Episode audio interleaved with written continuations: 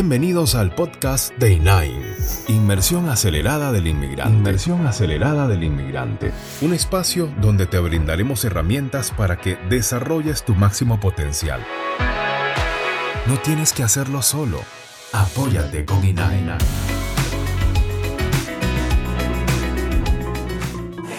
Y un saludo a toda nuestra comunidad. Como lo prometimos, este video está específicamente dirigido del programa de certificación laboral. Importante aclarar que no puede ser tomado como un consejo legal o asesoría. Está únicamente basado en nuestra experiencia preparando esta solicitud con muchísimos de nuestros clientes y nuestra comunidad, que por cierto les ha permitido alcanzar una residencia permanente.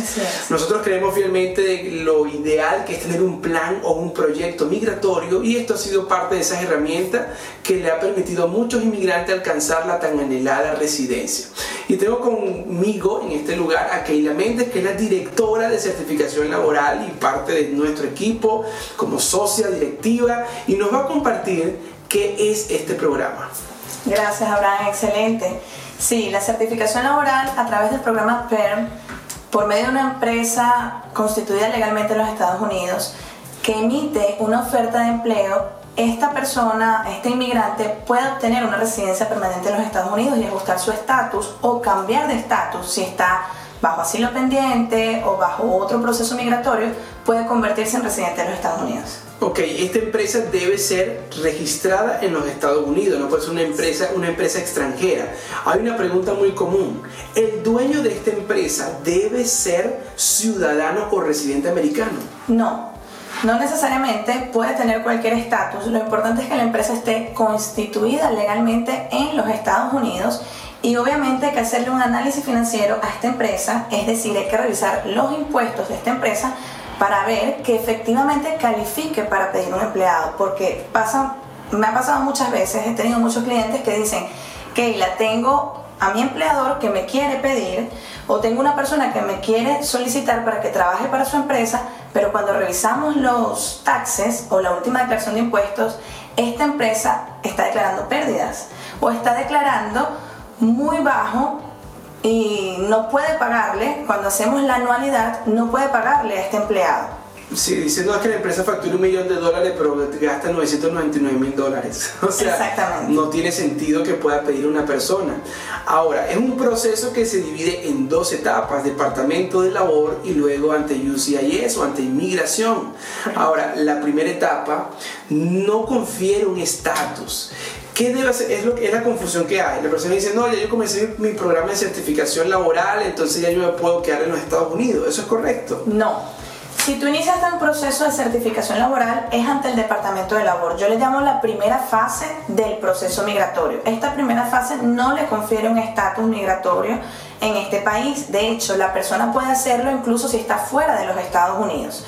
Luego que esta persona tiene su aprobación, tiene su certificación aprobada por el oficial del Departamento de Labor, en ese momento se comienza la segunda fase que es someter la I-140 ante USCIS y comenzar todo el proceso de residencia del solicitante, de su cónyuge casado legalmente y de los hijos menores de 21 años solteros. Importante aclarar que esta no es una petición que hace el beneficiario, sino el empleador. Tanto el Departamento de Labor como el ajuste de estatus. De hecho, cuando una agencia o un abogado, eh, nosotros como empresa, tramitamos el proceso, el informe del estatus del proceso se le entrega es a la empresa que está pidiendo, en este caso a un empleado potencial, que puede, esto es una, eh, una pregunta importante también, puede estar o no dentro de los Estados Unidos. Sí. Es correcto. Ahora, ¿qué necesita una persona cuando no está en los Estados Unidos para poder optar por esta visa EB3? Ok, esta persona no necesita ni siquiera tener una visa de turista. ¿Qué necesita esta persona? Necesita tener una oferta de empleo por una empresa que está constituida legalmente en los Estados Unidos y que financieramente tiene la capacidad para probar al Departamento de Labor que les puede pagar.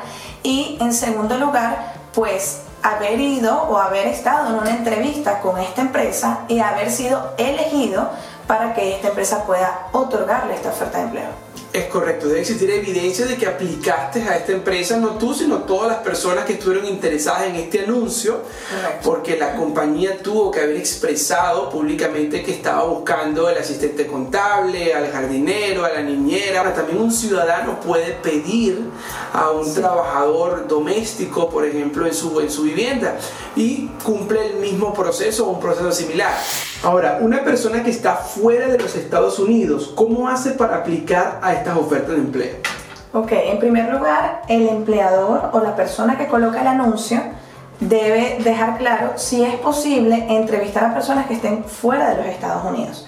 Porque muchas veces estas empresas necesitan que la persona esté lista para trabajar en el momento que están colocando el anuncio.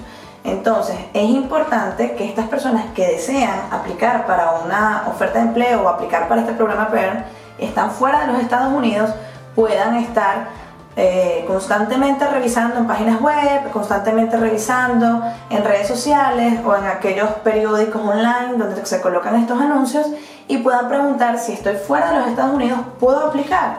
En muchos casos sí se puede estos empleadores le hacen la entrevista online, le piden su, su resumen o su currículum y entonces le hacen una entrevista vía Zoom muchas veces a través de una videoconferencia y entonces esta persona si califica, si es elegible, pues puede tomar esta oferta de empleo y comenzar a hacer su trámite desde el país donde se encuentre. Perfecto. Ahora, importante, como decíamos anteriormente, la primera etapa no incluye, eh, no te da un estatus porque es ante el Departamento de Labor. Correcto. Ahora, ¿cuánto tiempo dura esta primera etapa? Bueno, esa pregunta es muy común y en este momento es bastante difícil de responder. Entonces, es un tiempo aproximado, ¿ok? Luego de la pandemia, del COVID-19 y de todas las cosas que han pasado pues, a nivel mundial, todos los entes del Estado, incluyendo los organismos de Estados Unidos, se han visto afectados con respecto a los tiempos de procesamiento. El Departamento del Labor igualmente se ha visto afectado. Esta primera fase se está tardando 8 meses, 7 meses, pues va a depender de muchas cosas porque cada proceso es único, es individual. Hay casos que va, el 14% de los casos va a auditoría y la auditoría es de manera random es aleatoria, entonces todos los casos no se tardan el mismo tiempo. Por cierto, ¿en qué consiste esa auditoría? Porque mucha gente dice, ¿cómo es que una auditoría? Eh, específicamente, ¿de qué se trata eso? Ok, la auditoría es, la auditoría que le hace el Departamento de Labor la hace al caso, ¿ok? No la hace a la empresa, eso es algo importante. Porque muchas veces la empresa o el empleador dice, ay, pero me van a hacer una auditoría y se imagina que es una auditoría contable, que es el IRS, que no, no. La auditoría es para saber si todo este proceso fue realizado de manera transparente, es decir, que este empleado o este posible empleado hizo o, siguió todo el proceso de reclutamiento y selección, si vio el anuncio, cómo vio el anuncio, si asistió a su cita para la entrevista, por qué fue elegida esa persona y no los otros 15, por poner un ejemplo. Y bueno, ciertos detalles que en cada caso son diferentes, pero más o menos eso es lo que ellos solicitan.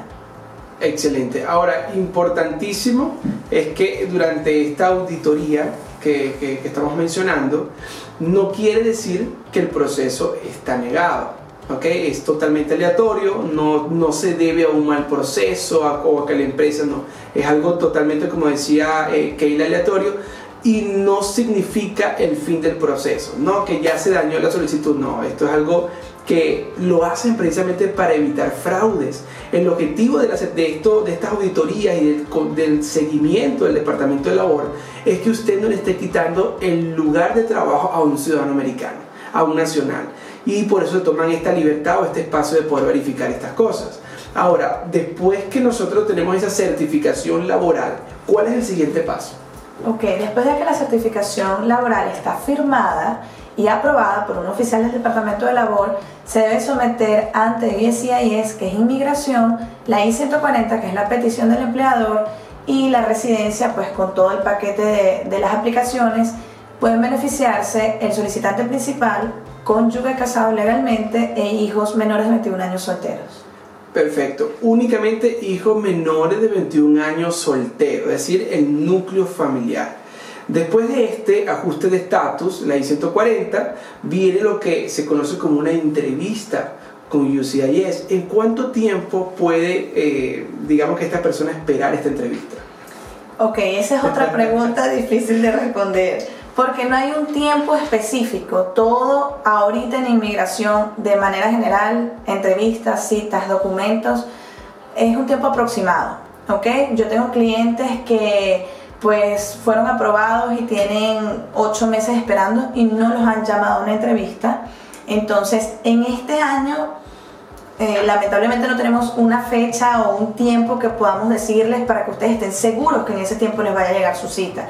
Lo más importante de todo esto es que si ya ustedes tienen una certificación laboral aprobada, tienen una I-140 aprobada y tienen todo el paquete de ajuste de estatus de la I-485 aprobado, pues ya falta menos para poder tener su green card en mano.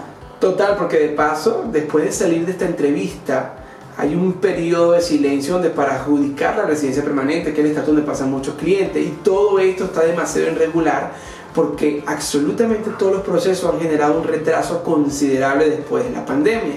Entonces, esto es un resumen, una cápsula que quisimos hacer de lo que corresponde a la certificación laboral. Queríamos ampliarlo de esta manera en la conferencia, pero bueno, el tiempo fue mucho el contenido, fue algo de, mucha sustancia. Agradezco a todas las personas que se pudieron conectar, pero bueno, no queríamos dejar este tema por fuera de este gran programa. Y quiero que nos dejen nuestros comentarios en nuestras redes, sus comentarios en nuestras redes sociales qué otros temas son de interés que quisiera que hiciéramos un video como este explicándole a ustedes, ¿ok? Gracias y bueno, un saludo para todos ustedes. Apóyate con INAINA.